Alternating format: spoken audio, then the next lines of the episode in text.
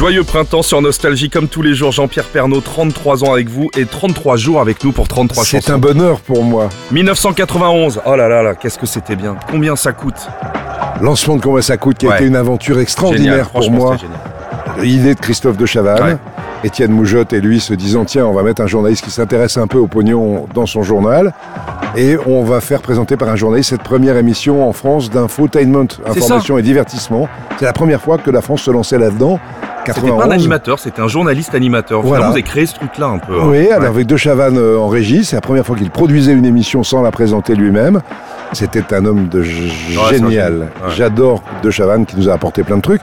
Et puis, mais le sérieux de l'information, car les sujets économiques qu'on traitait étaient des sujets euh, hyper pointus, mais hyper drôles. Oui, et à la sauce de Chavannes quand même, Ah ouais. avec euh, du divertissement. Non, euh. la chose Pernod. Ah, ah, pardon, Oui, excusez-moi. Pernod de Eh ben, Chavannes, ça faisait un beau duo. Jusqu'à la fin du mois. Pas seulement De Chavannes. non, De Chavannes avait des idées. C'est lui qui a été le premier à amener, par exemple, des décors évolutifs sur un plateau. Oui, Des sapins de Noël, c'est De Chavannes qui a été le premier à amener des sapins de Noël sur un plateau de télé. Avant De Chavannes, il n'y en avait pas et eu. des cochons.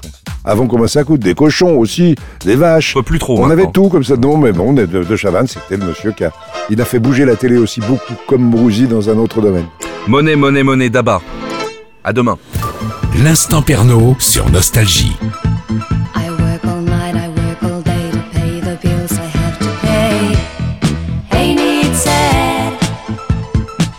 there never seems to be a single penny left for me. That's still